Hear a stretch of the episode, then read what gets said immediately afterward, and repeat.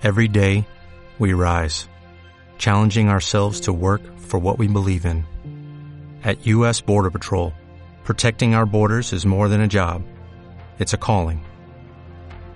Agents answer the call, working together to keep our country and communities safe. If you're ready for a new mission, join U.S. Border Patrol and go beyond. Learn more at cbp.gov/careers. No porque alguien te diga, no por las circunstancias, no por el condicionamiento, no porque todo mundo hace una cosa tú también. Estás hablando de un emperador, del imperio más poderoso del mundo en su época, Ajá. y estás hablando del hombre más rico en su momento.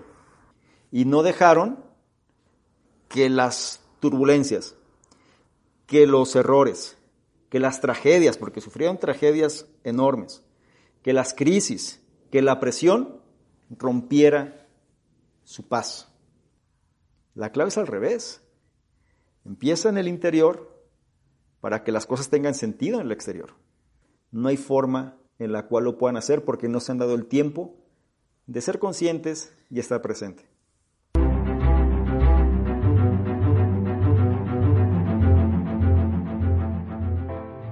Oye, el día de hoy estaba viendo un video tuyo que subiste hace unos días sobre tres máximas para llevar una vida estoica.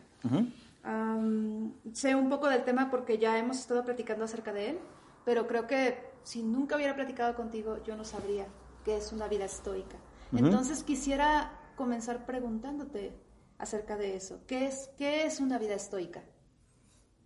Bueno, una vida estoica hay que empezar por entenderlo bajo el concepto del estoicismo. Ajá.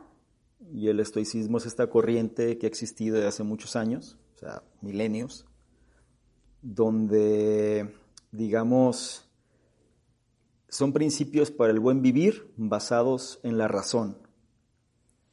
¿Qué se refiere esto? Que en lugar de llevarte por emociones, en lugar de llevarte reaccionar ante las circunstancias, en lugar de dejarte mover por tus instintos, etcétera, va muy ligado hacia que tú tengas control de tu reacción.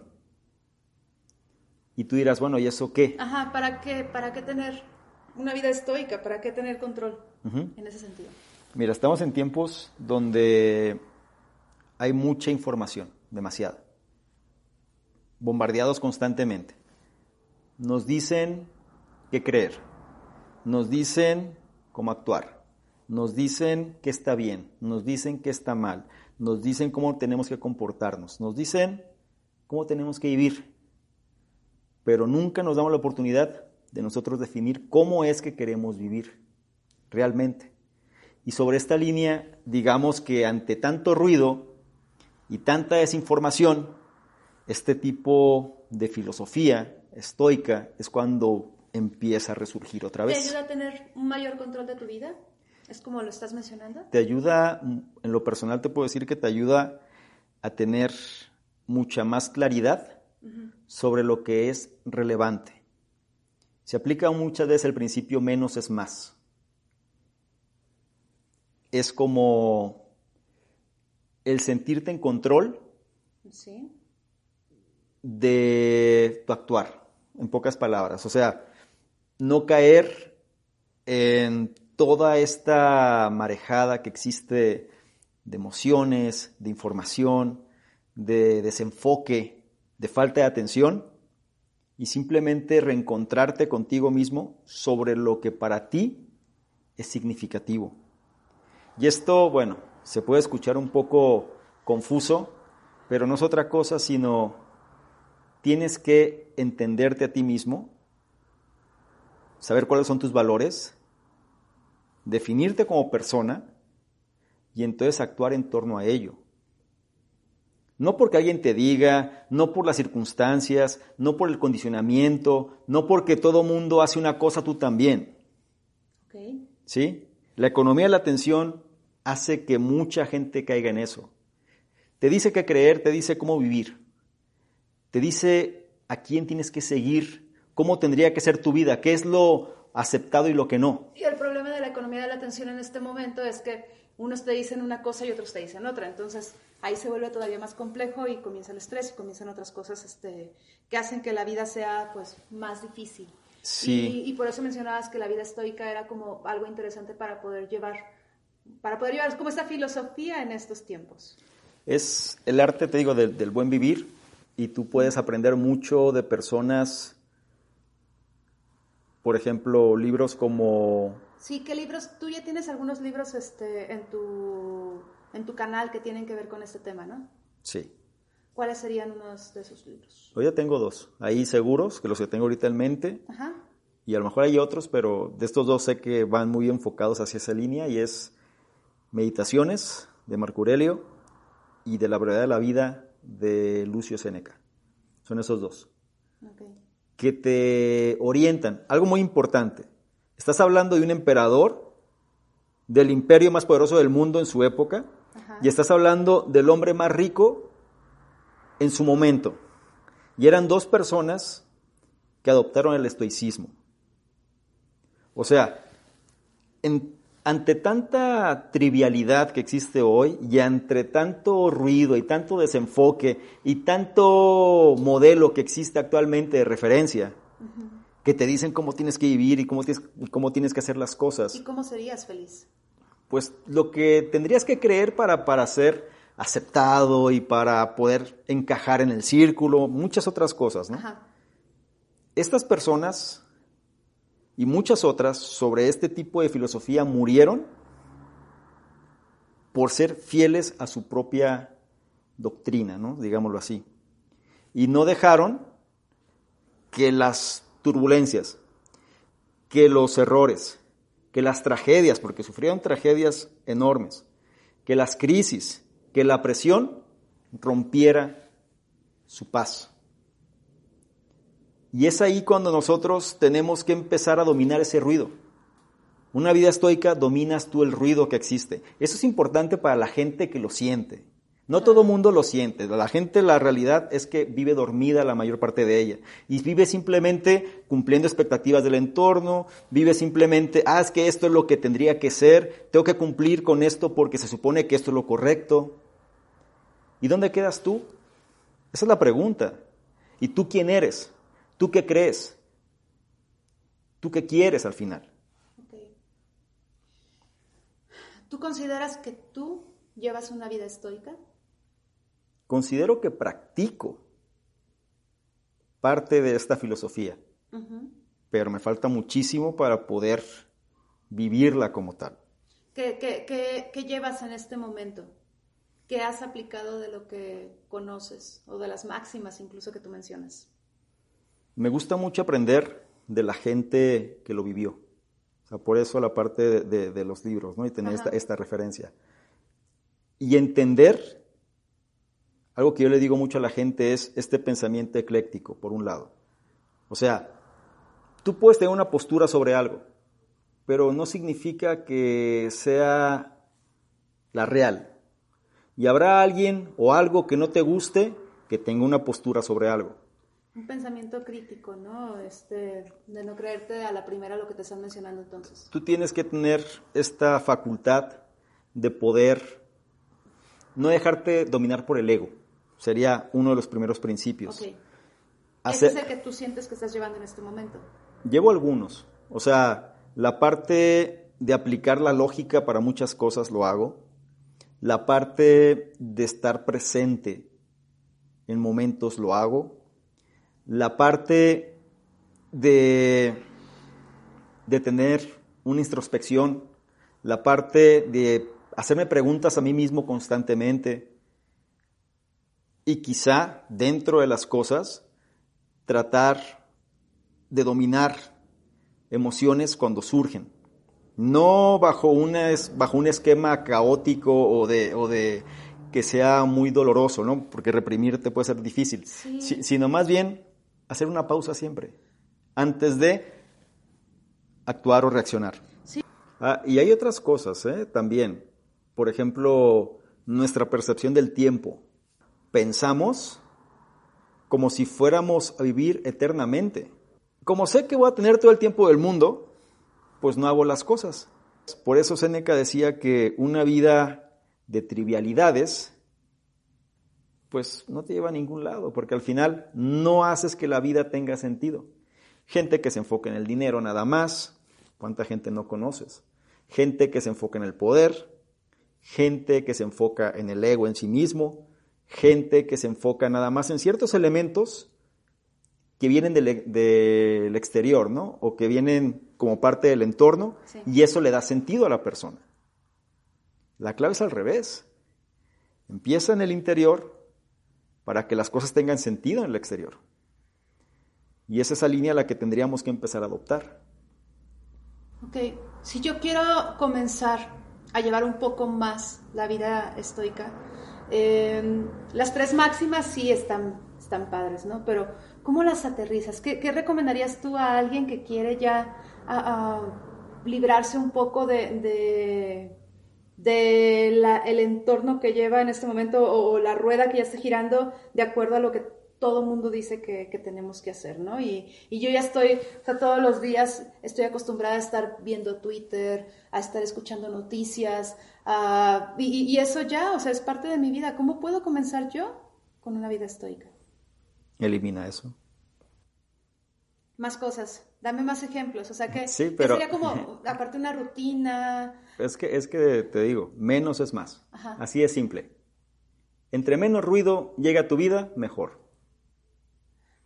No te va a gustar posiblemente, porque ya tienes una adicción a eso. Y no me refiero a ti como persona, sino más bien me refiero a en un entorno general. Existe ya una adicción a la tecnología, existe una adicción a las notificaciones, a los correos, a todo lo que nos llame la atención. Nuestro cerebro se hizo adicto a eso. ¿Por qué? Porque se generan ciertas dosis de dopamina cada vez que recibes algo nuevo y quieres saber qué pasó. ¿Cuántas veces la gente no se levanta en la mañana y lo primero que hace es agarrar el teléfono para ver qué pasó? Ni siquiera se ha despertado. Pero yo creo que no hay que eliminarlo por completo. Bueno, yo soy de la forma de pensar de que esto también, si lo usas a tu favor, puede ayudarte. Pero yo te digo que elimina lo más posible eso. ¿Quieres tú empezar con una filosofía de este tipo? Elimina la entrada de datos que permites que ingrese a tu cabeza. Elimina, me refiero en medida de lo posible.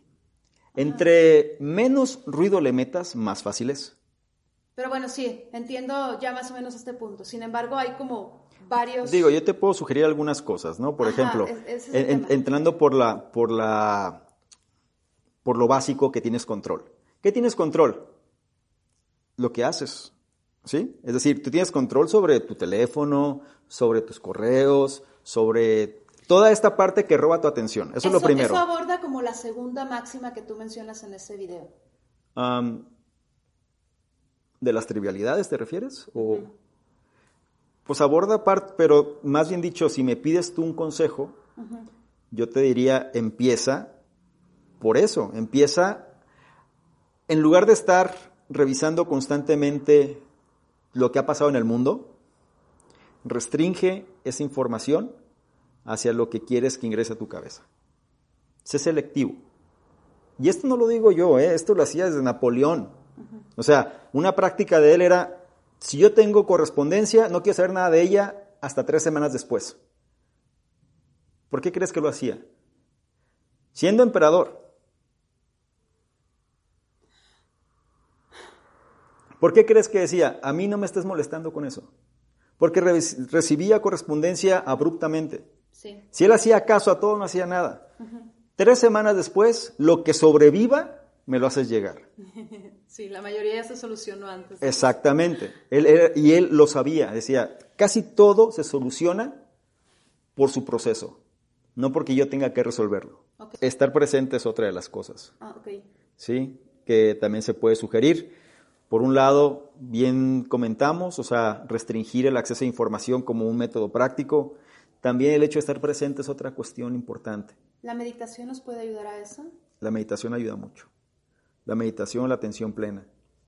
Porque al final es un espacio contigo, que viene siendo algo que he tratado de, de reforzar mucho. O sea, el hecho de tener contacto con la naturaleza, el hecho de caminar, el hecho de estar al aire libre, no estar conectado. Son aspectos que van a ayudar bastante. Sin embargo, es que tú velo, o sea, revisa tu alrededor y te vas a dar cuenta cómo es que la gente suele vivir ahora. Suele vivir pegado a un dispositivo o a la tecnología en sí misma, eh, revisándolo constantemente. Y no está presente, y no está consciente, y está dormida, y está viviendo en, en función de lo que otros le dicen, y sigue sus metas sobre esa línea, y así. Y cuando tú la confrontas, y a lo mejor, ah, es que me pasa esto y no me gusta, y le dices, a ver, dime qué quieres. No te saben decir. Saben lo que no quieren, eso sí, y me quejo y todo eso está mal. Pero como le haces la pregunta directa, dime qué es lo que quieres. No hay forma en la cual lo puedan hacer porque no se han dado el tiempo de ser conscientes y estar presente. Tener una introspección también, ¿no? Vivimos en un mundo ya muy, muy acelerado. La economía de la atención está súper fuerte y es una realidad que tenemos que saber lidiar. No se trata de que no, pues corto todo y me aíslo y me voy a una montaña, ¿no? Habrá quien lo haga eh, incluso, pero tenemos que saber mediar la información y sobre todo entendiendo lo, que para nosotros es importante, sobre esa línea saber a qué le damos acceso y a qué no. Claro, y sí, este, con esto de la vida estoica entonces me queda claro, o sea, realmente es como tomar algunas ideas de esto y poderlas aplicar a nuestra vida para llevar una vida más, este, ay, más neutral, más tranquila, con menos estrés. Y... recuerda que antes la gente vivía hasta los 30 años, ¿eh? O los 40, o sea, la gente se iba a las guerras, no volvía, la gente, había hambrunas, había enfermedades, había, muchas cosas donde, oye, no tienes todo el tiempo del mundo y lo sabían. Sí. Entonces se acostumbraban a poder vivir de una forma más plena, disfrutando el presente. Era el enfoque no sabemos qué va a pasar mañana realmente. Entonces, estamos presentes hoy. Y lo que hicimos ya pasó. Ahora estamos como en una especie de mezcla extraña, ¿no? Sí. Porque es como lo opuesto. Tenemos tanto a nuestra disposición, tanta información, tantas cosas, que hacemos planes constantemente de aquí hasta quién sabe cuántos años. Y estamos pensando lo que vamos a hacer, lo que vamos a hacer, lo que vamos a hacer. Oye, ¿y en qué momento lo hacemos? Y sobre todo, cuando lo hacemos, ¿por qué no paramos y disfrutamos? No, estamos pensando ya en lo que sigue y lo que sigue y ahora esto y ahora aquello. Hay que ver. ¿Por qué? Pues, sí, hay que tomar, y hay que tomar cosas de lo que tú estás mencionándonos en este momento justamente. Entonces me, me queda muy claro ese punto. Eh, el de la economía de la atención quisiera que fuera nuestro próximo video, porque creo que varios lo han pedido y, y, hay bastante, bastante que podemos sacar de ese tema en este momento. De, hecho, hay mucho. Y, este, y es un... desde varias aristas, ¿eh? o sea, porque tiene por varios ángulos.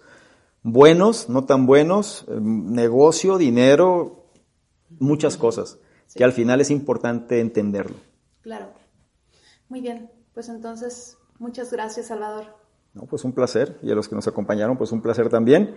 Háganos saber sus comentarios, qué les gustó, qué les deja todo esto y sobre todo, pues comenten para saber y compartan también esto con otras personas que les puede ayudar. Chao.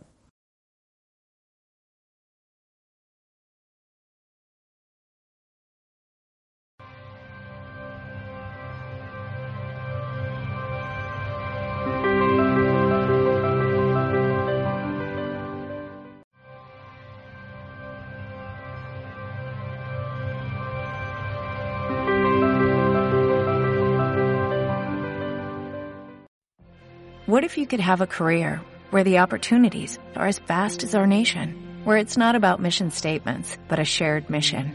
At U.S. Customs and Border Protection, we go beyond to protect more than borders, from ship to shore, air to ground, cities to local communities. CBP agents and officers are keeping people safe. Join U.S. Customs and Border Protection and go beyond for something far greater than yourself. Learn more at cbp.gov/careers.